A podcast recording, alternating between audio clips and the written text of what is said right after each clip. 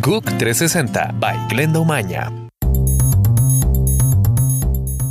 Hola, de corazón, feliz día de acción de gracias. Esta tradición en Estados Unidos pues se está celebrando en medio de una inusual ola de calor para algunas regiones del país en esta época del año. Por ejemplo, hoy las temperaturas podrían superar los 32 grados cerca de Los Ángeles y los 31 grados en Phoenix, Arizona, es decir, alrededor de 10 grados por encima de lo normal.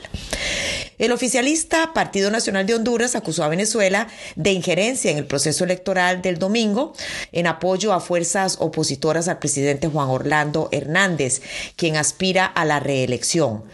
Según el Partido Nacional, venezolanos han ingresado a su territorio usando documentación falsa para apoyar y financiar, dicen, la campaña del candidato de la alianza de oposición. A partir de la otra semana, el Papa va a emprender un viaje considerado delicado a Birmania y Bangladesh, dos países asiáticos donde los católicos son minoría.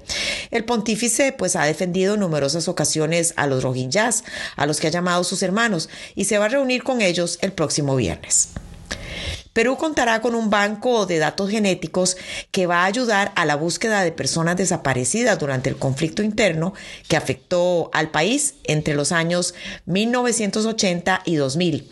Este banco genético se ha creado cuando se cumplen dos meses de la muerte de la fundadora del principal colectivo de búsqueda de desaparecidos en Perú, Angélica Mendoza. Escuchen esto, un estudio publicado en la revista Science Advances reveló que las luces LED aumentan la contaminación lumínica en el mundo. Los expertos dicen que es un problema porque este tipo de tecnología interrumpe nuestros relojes biológicos y aumenta los riesgos de padecer cáncer, diabetes y depresión. Para los animales pueden ser fatales, ya sea atrayendo insectos o desorientando a las aves migratorias o las tortugas marinas.